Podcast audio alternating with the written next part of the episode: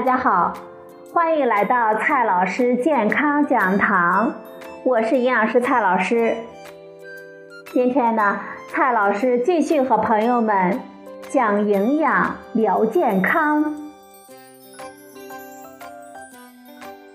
今天我们聊的话题是杂豆的营养。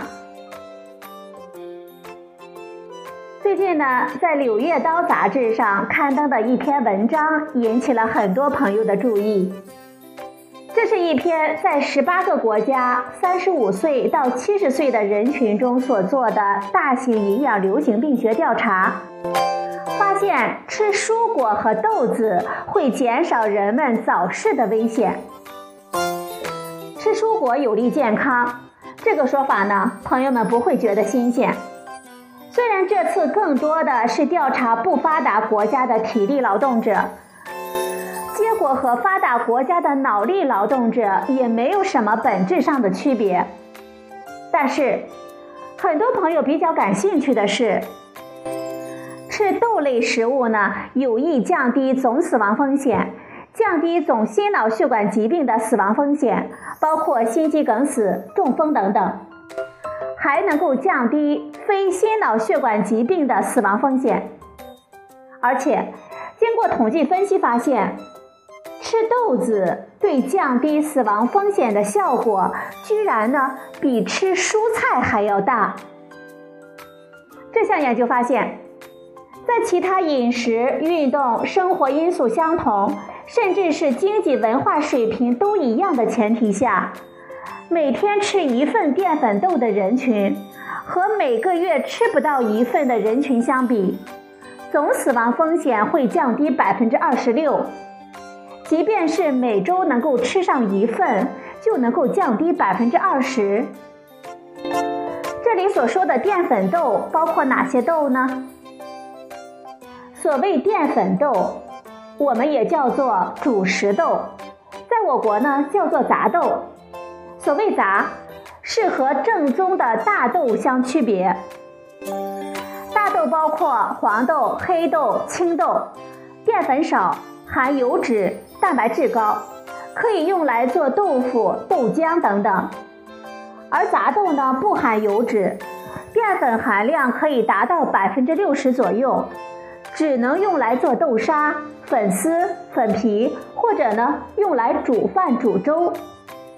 它们包括各种颜色、各种花纹、大大小小的芸豆、腰豆，包括红小豆、绿豆、干蚕豆、干豌豆、小扁豆、鹰嘴豆、羽扇豆等等。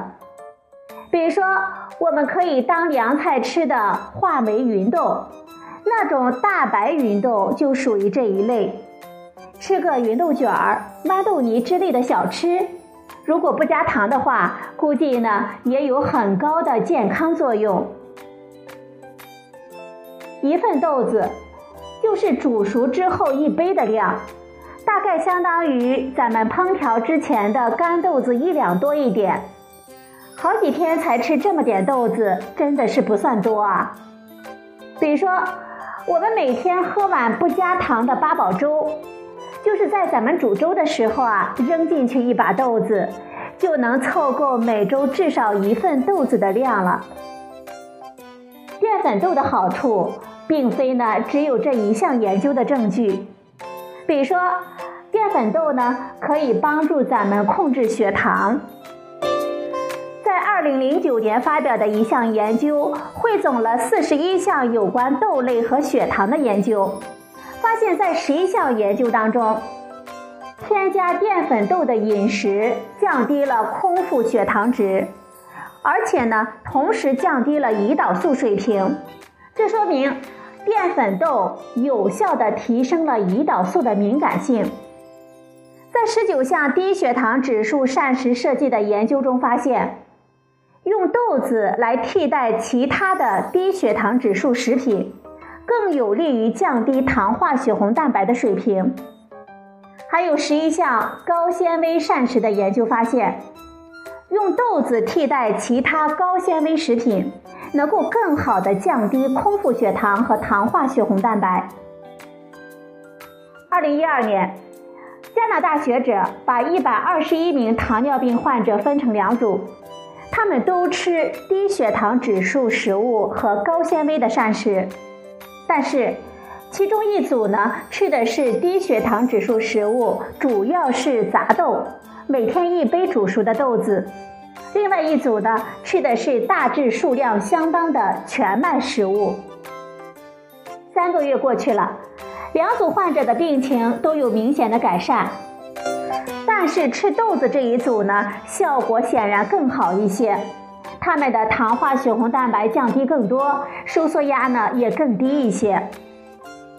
可能有朋友会问，这些豆子品种都是国外的呀，咱们中国人常吃的豆子也会有预防和控制糖尿病的作用吗？蔡老师告诉你，当然有了。我们国家呢，对八万多名四十岁到七十岁的上海女性跟踪调查发现，吃豆子比较多的女性，随着时间的推移呢，患上糖尿病的风险确实比较少。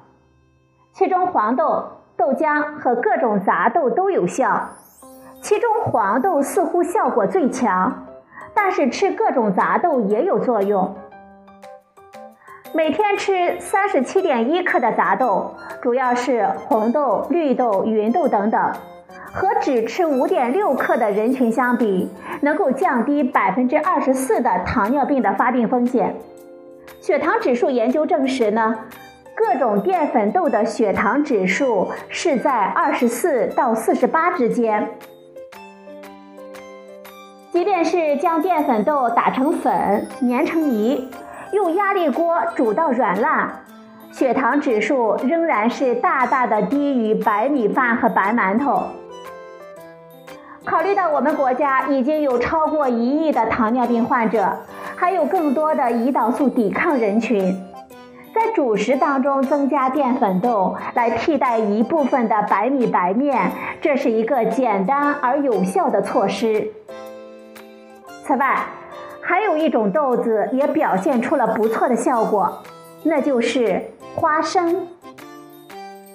花生虽然被我们看成是坚果，其实呢，它就是堂堂正正的豆科植物种子，因为它的含油量比较大，通常被归为游子，和坚果们共聚一堂。平均每天吃三点一克的花生，就能够减少百分之二十的糖尿病风险，真的是有点令人难以置信啊！肯定会有很多朋友问：吃豆制品也有作用吗？我们每天如果喝二百一十四克的豆浆，也就是一次性纸杯一杯而已，和基本上不喝豆浆的女性相比，糖尿病的风险会降低百分之三十九。不过，吃豆腐、腐乳之类的其他豆制品，包括大豆蛋白粉等等，没有发现显著的效果。这就说明，降低糖尿病危险的效果，并不仅仅是大豆蛋白质带来的。研究者表示，对于绝经的女性来说，大豆食品能够提供大豆异黄酮。补充这种成分不仅能够改善女性更年期的不适症状，还能够减轻胰岛素抵抗状况。再来看一下淀粉豆的第二个作用，淀粉豆呢可以帮助控制血压。近年来的汇总研究还证明，淀粉豆类对控制血压有效果，还能够降低低密度脂蛋白胆固醇的水平。可能呢，与它们富含钾镁元素、富含叶酸、富含膳食纤维等特点有关。在我国，成年人的高血压的发病率高达百分之二十五，血脂异常更是超过一亿人。善用豆类可能是一个重要的膳食措施。淀粉豆呢，还可以帮助我们预防多种慢性疾病。二零一四年发表于杂志上的一篇综述，讨论了豆类食物对肥胖和肥胖相关疾病的作用。研究者认为，豆类是一类性价比比较高的食物，高蛋白、高纤维、低脂肪、低血糖指数、低收入者也能吃得起。淀粉呢，可以混在主食当中，也可以掺到肉类食物当中，用它们来替代那些高脂肪、高精白淀粉的食物，对预防肥胖、控制肥胖相关的各种慢性疾病，比如说糖尿病和心脑血管疾病都非常有帮助。还有一本杂志的一篇综述呢，也提示豆类对预防心血管疾病有好处。主要是因为吃豆子呢，能够替代肉类食物供应蛋白质，能够替代精白主食供应淀粉。淀粉豆呢，还能够帮助我们预防肥胖呢。这一点呢，让很多的年轻人心动。淀粉豆类对提升饱腹感、预防肥胖有很好的作用。美国临床医学杂志呢，二零一六年发表的一项汇总的研究，综合了二十一项相关的研究结果，发现，无论是减肥餐还是非减肥餐，只要试验餐中加入了比较多的淀粉豆类，和同样热量的数值不含淀粉豆类的试验餐相比，降低体重的效果会更好。其中呢，还有六项研究确认。试验餐中加入淀粉豆类，会更加有利于降低体脂的含量。食物饱腹感研究发现，同样的热量或者是同样的淀粉含量，如果把一部分大米换成豆子，煮出来的豆饭、豆粥就会明显的更加顶饱，当餐就会提前达到饱足状态，不会摄入过量。而且，直到下一餐之前都可以保持平稳的血糖和饱腹感，自然而然的就避免了下一餐用餐时狼狈吞咽、饥不择食。这么多杂豆的好处，朋友们，在您的膳食当中有没有各种豆子的身影呢？朋友们一周能够吃几次呢？如果很少吃的话，不妨就从今天开始。把杂豆呢，请到咱们的饭碗当中来吧。好了，朋友们，今天呢，我们分享的是范志红老师的文章。今天的节目呢，就到这里，谢谢您的收听，我们明天再会。